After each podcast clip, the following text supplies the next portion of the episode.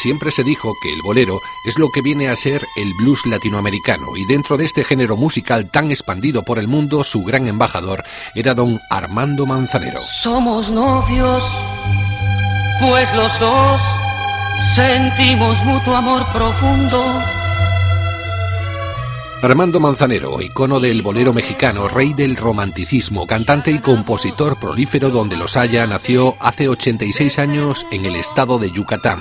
Desde bien jovencito, a los 8 años, Manzanero empezó a estudiar música en la Escuela de Bellas Artes en Mérida, empezando su carrera profesional como pianista. A los 22 años ya era director musical de la discografía CBS Internacional. Su primer sencillo lo escribió en 1950, Nunca en el mundo. Nunca en el mundo tendré otro amor que a mi ser pueda hacer sucumbir.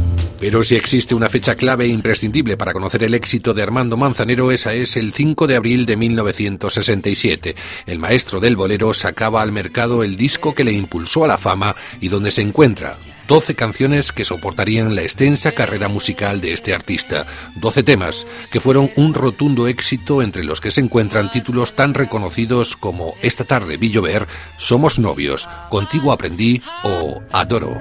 Adoro la forma en que sonríes el modo en que a veces me riñes a lo largo de sus 70 años de trayectoria, Manzanero se alzó con un Grammy, grabó decenas de discos, musicalizó numerosas películas y escribió más de 400 canciones cantadas en su mayoría por grandes discípulos de la canción mexicana como Chabela Vargas, Alejandro Fernández o el exitoso Luis Miguel.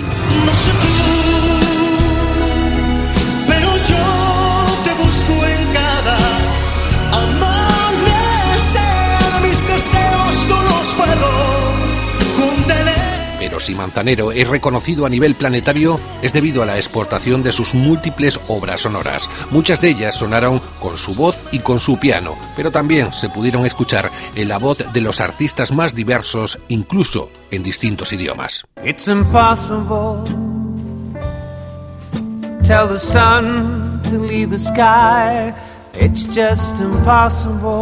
Armando Manzanero cuenta con diversos reconocimientos por su trayectoria. Uno de los más importantes, el que recibió por parte de la OEA en 2015 tras otorgarle el Premio Patrimonio Cultural de las Américas en reconocimiento a su música y trayectoria internacional. Fue el primer mexicano y primer compositor en recibir este galardón.